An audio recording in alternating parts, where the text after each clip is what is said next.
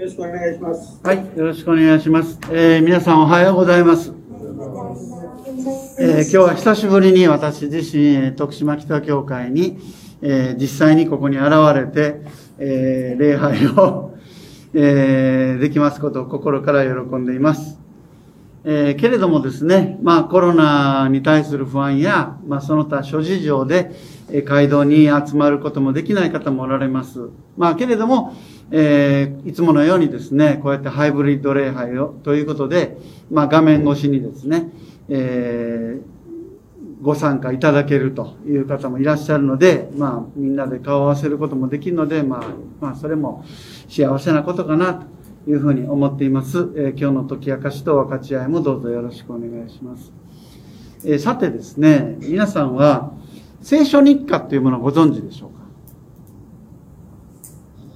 ね、ご存知の方もいらっしゃるし、ご存知ない方もいらっしゃると思うんですけども、具体的にはですね、日ごとの糧というですね、冊子がありまして、で、副題がですね、手術聖書日課、家庭礼拝歴っていうですね、えついてるんですね。で、これお見せしようかなと思ったんですけども、えー、現物がですね、なくてですね、えっ、ー、と、私ですね、Kindle で買ってるんで、あの、ちょっと冊子をお見せすることができないんですけども、まあ、この、あの、日ごとの糧のですね、冊子が330円。Kindle だったらちょっと安くて314円で買えます。で、この日ごとの糧という冊子は何かと言いますと、えー、家庭礼拝に使えるように、こう毎日ここの聖書の箇所を読んでくださいねっていうですね、えそういうのが書いてあるんですね。で、何月何日はどこどこの何章何節かっていうのが、全部1年ごとに、1年、1日ごとに書いてありまして、そして日曜日ごとにも指定があるんです。で、まあ毎日ですね、聖書を読んで、家で礼拝を捧げますよという方にとっては、まあ割と便利なガイドブックなんですね。そして、特にその聖書の箇所についての解説もついてないので、えー、まあ、何々という本の何章何節というところだけが書いてあって、解説がありませんから、逆にまあ先入観なく聖書を読むということができるんですね。ところがですね、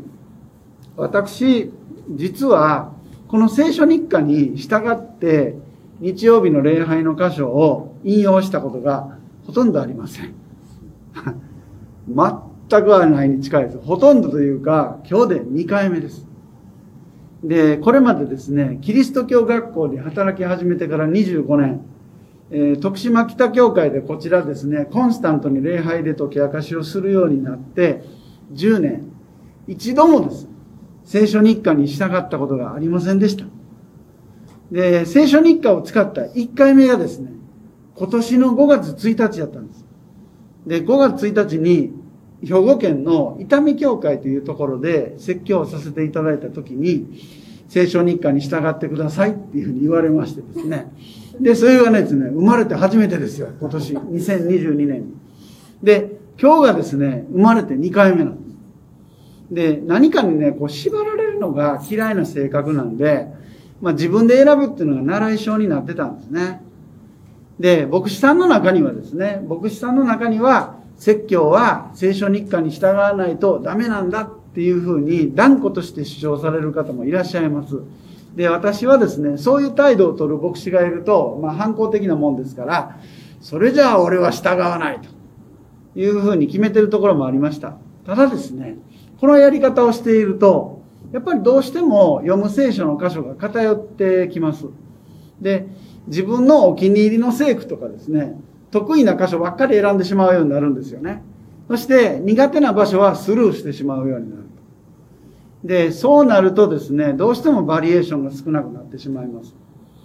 で、最近はですね、SNS とか YouTube を通して、あの、他の牧師さんのお話を拝聴することも割と簡単にできるようになりまして、で、それを通して私の知人の牧師たちが多くがですね、意外と真面目に聖書教、聖書日課に従って説教を作ってることが分かったんですね。で、まあ、最近私もですね、多少性格が丸くなりましてですね、まあ、そう反抗ばかりしていないでですね、たまには聖書日課を参考にしてみるかという気にちょっとなりましてですね、で、今日は人生2回目の聖書日課からの引用です。エフェソの信徒への手紙5章21節から。ところがですね、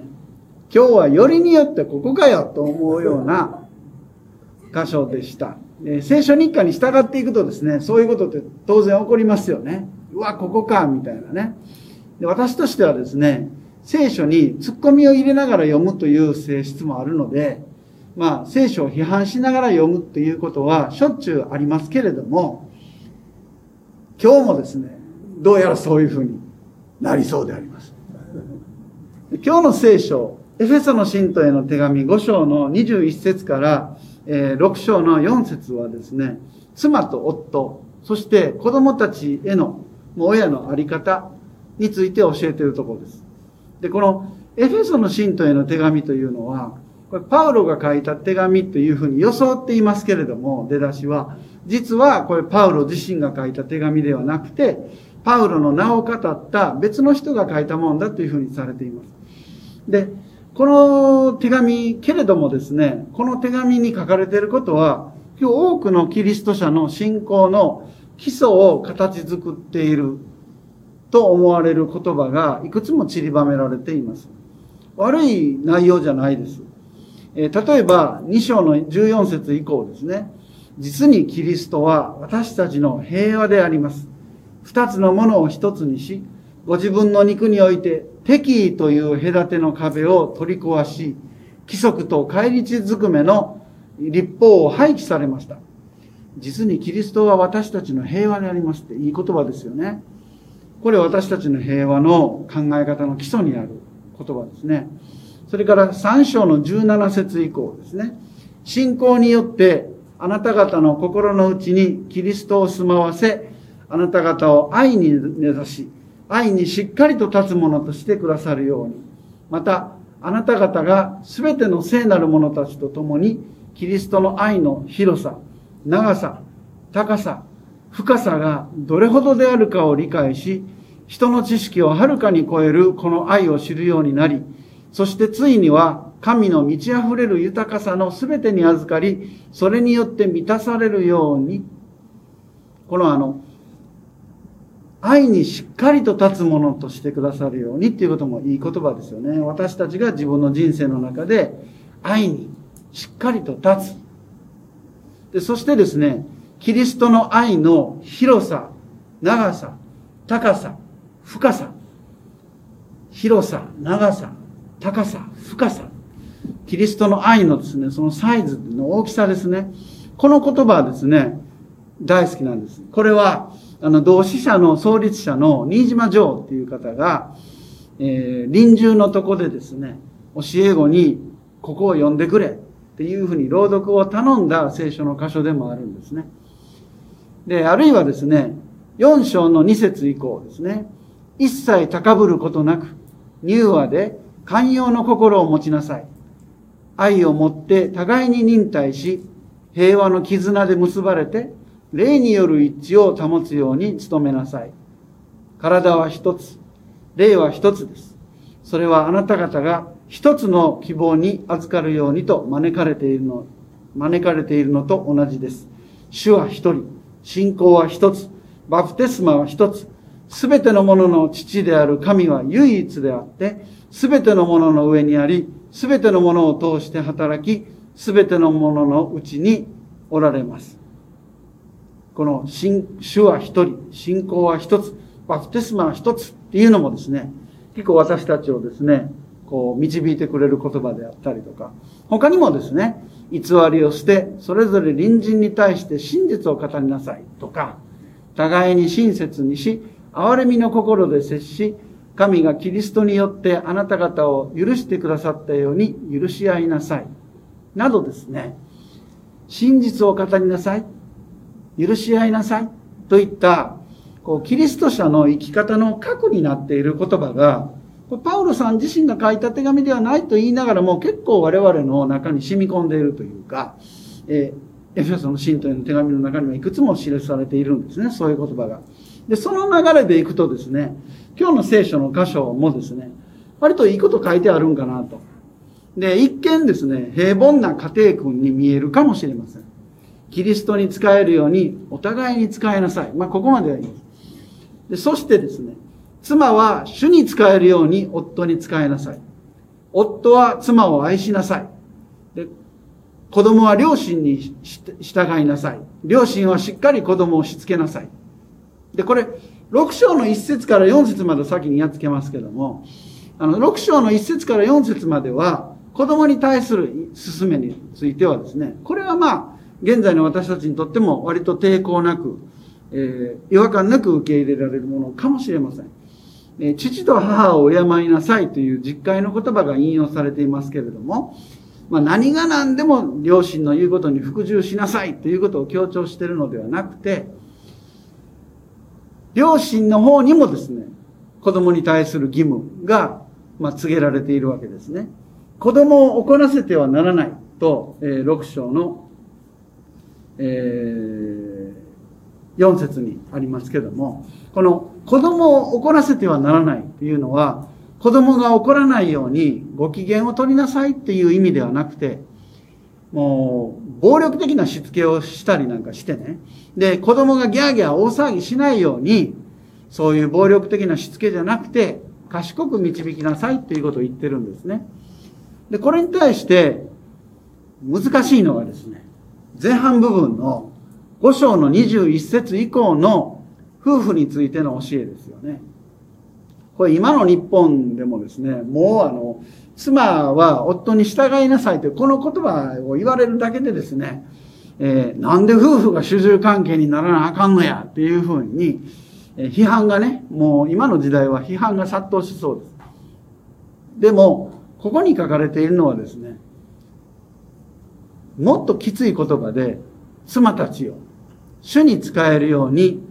自分の夫に仕えなさい。これ、使いなさいというのは、屈服しなさいっていう意味なんですよ。元の言葉では。で研究者によってはですね、これ軍隊とか奴隷制における服従という意味も含んでるというんですね。だから、その、夫に従いなさいっていうふうにこの日本語で、この聖書で読むと、ああ、とかね、えー、せいぜいね、妻は夫の言うことを聞いときなさいよっていう意味ですね。はいはいと受け流すこともできるんですけども、実は奴隷のように屈従しなさいというのが本来の意味なんですね。で、そう言われてしまうと、この言葉通りに生きるということに疑問を感じてしまわざるを得ないと思うんですね、多くの人は。またですね、え、33節でですね、え、いずれにせよ、あなた方もそれぞれ妻を自分のように愛しなさい。まあ、これは夫に対する勧めですね。妻は夫を敬いなさいと書いてあります。私たちの聖書では。で、この敬いなさいというのがですね、恐れなさい。怖がりなさいっていうニュアンスの言葉でもあるんですね。そうなってくると、これね、怖がりなさい。屈従させなさい。っていうふうになってくると、これいわゆる今の言葉で言うところの DV、ドメスティックバイオレンス、あるいは家庭内暴力といったような言葉がちょっと頭にちらついてくる世界に入り込んでいきますよね。で、これをそのままに受け取るということが私たちにできるかっていうことなんですね。で、ある保守的な本にはですね、この聖書の箇所の解釈について、ちょっと面白いことが書いてありました。この妻は夫に従いなさいという言葉をどう解釈するかなんですけども、ちょっと保守的な本ですよ。こんな風に書いてありました。ある奥さんがご主人に聞きました。あなた、従うってどういうこと？夫は答えました。一かけらの抵抗もないことだ。これが本当の従い方です。と書いてあります。この本結構面白いんですよ。具体例がね、いくつか書いてあるんですね。例えば、夫が仕事を辞めなさいと言うと、妻は辞めないといけないそうです。で、その場合ですね、どんなに生活が困窮しても、妻は働いてもいけない。どんなに生活が困窮しても、子供が3食満足に食べられなくなったとしても、妻は働くのをやめろって夫が言ったら働いちゃいけない。で、その結果、子供がいくつもきついバイトをすることも、それは聖書に書いてあるからやむを得ない。あるいはですね、これは民主主義の世の中ですよね、今。そしたら、夫と妻にはそれぞれ一票ごとの権利がある。家のことを決めるためにも一票ごとの権利があると思ってよい。ただし、夫に議長権があるので、実質的には2票持ってるのと同じだ。とかですね。あるいはですね、台所の壁紙をですね、ピンク、え夫がピンクにしたい。妻がグリーンにしたい。と思った場合、賢い夫は妻の言ってるグリーンにするだろう。賢い男。けれども、賢明でない夫は自分の意思を通してピンクにするだろう。ではその場合、妻に求められていることは一体何なのかそれは、ピンクを自分で選んだなかのように喜ぶことである。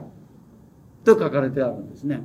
まあ、主人がですね、どんなに横暴でも涙を流しながら服従しなさいとかですね。夫がどんなに敬えない人間でも、意志の力で敬いなさい。敬っているうちに次第にその気持ちも通じて、夫も変わるでしょう。と書いてあります。これ男性には非常に都合のいい、ありがたいものの考え方になっております。で、福音派のクリスチャンからですね、よく聞く言葉に、えー、リベラルは聖書よりもヒューマニズムを上にしているっていうふうに言う、そういうふうに私なんかは批判されることがあります。ヒューマニズム、つまり人間中心主義を聖書よりも優先してはいけないというんですね。で、聖書にはどんなに横暴なことが書いてあったとしても、それを守らなくてはいけないという考え方です。で、実はですね、ヒューマニズム、人間主義、人間中心主義も、実はキリスト教の伝統から出てきているんですね。で、その人間中心主義の大元にあるのが、実はイエスという方なんですね。なぜなら、イエスは人間の命と尊厳を守るためなら、その当時与えられていた、これは神の決まりだ。神が与えた掟だと言われている立法。その旧約聖書に書かれた戒律、立法を破ることも辞さなかったからです。例えば、一切仕事をしてはならないという週一回の安息日の掟を破ったときに、誰のために安息日があると思ってんねやと。安息日は人のために定められた。人が安息日のためにあるのではない。といったエピソードはよく知られています。だと、安息日にですね、病気の人を癒して、安息日に許されているのは、人の命を救うことか、それとも殺すことか、と言って、これ安息日に癒しの仕事をやったからって批判されたときに、そういう言い方をして、えー、カッしたことも伝えられています。ですから、書いてある掟よりも人間の方を優先するというのは、イエスの指し示した方向なんですね。で、書いてあることの方を人間より優先するというのが、イエスの目指した方向とはちょっと違うんじゃないかと思われるわけです。じゃあ、書かれた掟をイエスがまるっきり無視した行動をとっていたのかというと、そうでもないんですね。立法に書かれている精神をさらに突き詰めていくとどうなるのかっていうことを問いかけを行ったのも彼のやり方なんです。例えば、こういうふうな聖書の記事があります。昔の人は殺すな。人を殺した者は裁きを受ける。と命じられている。しかし、私は言っておく。兄弟に腹を立てる者は誰でも裁きを受ける。兄弟に馬鹿という者は最高法院に引き渡され、愚か者というものは地獄の火に投げ込まれるという言葉は、まあそういう言葉をイエスは言ってますけれども、これ、殺すなというふうに立法に書いてあったら、いや、殺してもいいんやっていうふうに破ることになりますよね。立法を破るんだったらね。でも、彼は立法にある根本の精神を突き抜けて徹底させるんですね。要するにその根本的な精神というのは、人を憎まないようにしろ、敵意を持たないようにしろっていう姿勢ですけども、それをすごく大げさに強調してイエスは言ったと考えられるんですね。つまり一言で言うと、イエスにとって一番大事なことは、人間が大切にされるっていうことであり、人間を大切にできなかったら、そんな信仰に意味はない。信仰を生かすために人間がダメになってしまっては、何の意味もないじゃないか。人間を生かすために信仰がある。それをイエスはやってみせたわけです。翻って今日の聖書の箇所を改めて見ると、こうも思えるんですね。この聖句書いた人も、ひょっとして悪気があって書いたわけじゃないんじゃないか。ひょっとしたら、この人なりに今までよりももっと人間を大切にするような生き方を求めて、つまりイエスの後に続いて人を大切にしようということを本人なりに悪気なく言おうとしてたんじゃないか。と言いますのも、今日の聖書の箇所ですね、何度も夫である男性に対して妻を愛しなさいと書いてありますよね。で、特にですね、28節には、自分の体のように妻を愛しなさい。自分の体のように妻を愛さなくてはなりません。28節妻を愛する人は自分自身を愛しているのです。とまで書かれています。ここで愛しなさいと訳されているのは、言語でアガパオという言葉ですね。アガパオというのは、これはアガペを動詞にしたものです。ひょっとしたらの話なんですけれども、この時代、この社会においては、妻をアガパオする、アガペの愛で、自分の体のように愛するっていうことがですね、考えられないような時代だったのかもしれないなというふうに思われるわけです。これは古代のローマの性に関する研究、文化の研究から分かってきたことなんですけれども、当時の男女関係というのは、基本的に男性が女性を屈服させる、支配するということが基本になってて、で、まあ、生々しい話ですけれども、性行為。性行為も基本的には男性が女性を屈服させる、支配するということを示すための行為だったんですね。で、その権威を性行為で表す。結果として子供は生まれるけども、基本的には屈服させるという男の権威を表す、そういう文化だったんです。男女の関係というものはそういうものだった、そういう時代社会だったんですね。で、そんな世の中にあって、妻をアガペーで愛しなさい。という。アガペーというのは自分のことを置いてでも相手のことを大切にする深い愛情のことですよね。そんな愛し方をすること自体ですね、その時代の周りの人たちにとってはスキャンダラスなことだったのかもしれないです。妻をアガペーで愛する。自分の体のように愛する。なんて、ええー、そんな恥ずかしいことができるかと、当時の男たちがドン引きするような、そんなことをこの手紙の作者は言っていたのかもしれない。そんな恥ずべきことが俺たちにできるか俺は男だぞいや、でも愛しなさい。自分の体のように愛しなさいと説く。それは、この手紙を書いた作者にとっては挑戦だったですね。妻たちよ。夫に屈服しなさい。夫を恐れなさい。というそこはね、もうこの時代の文化なんですね。この時代の限界があった。しかし、この手紙は、この手紙の作者は、夫たちに、それまで当たり前だと思われていた妻の扱いじゃなくて、アガペーで愛しなさい。自分自身のように愛しなさいと伝えた。訴えた。これが当時としては革命的だったのではないか。もしそうだったとすれば、私たちは、この聖書の言葉を書かれた通りに金貨玉状のように受け取るのではなくて、この手紙が目指そうとした愛の結びつきをさらに推し進めていくというのが、この手紙の作者の意図を組むことになるんじゃないかと思われるんですね。イエスに始まったヒューマニズム的なもの。すなわち人間を今までよりも大切にしようとするこの態度は、この手紙の中で、まあ、イエスほど徹底してはいないながらも推し進められたわけです。その時代と社会においては。ですから、私たちは私たちで、さらにそれを今の時代において推し進めていく。そんな風に聖書からインスピレーションを与えられたいなというふうに思うんですけど、いかがでしょうか？祈ります。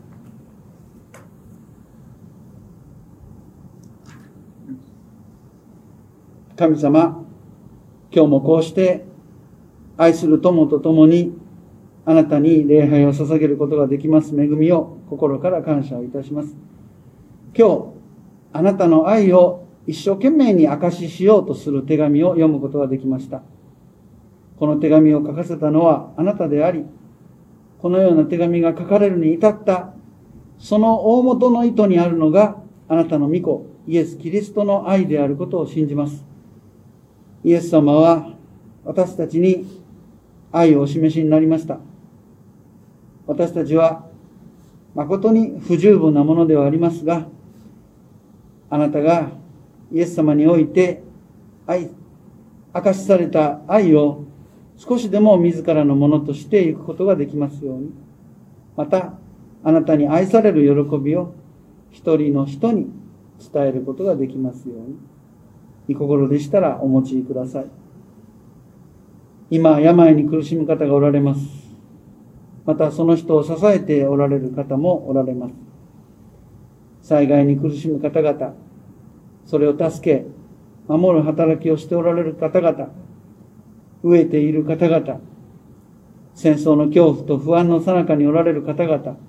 様々な苦しみを抱えた方々がおられます。神様、このような世の中を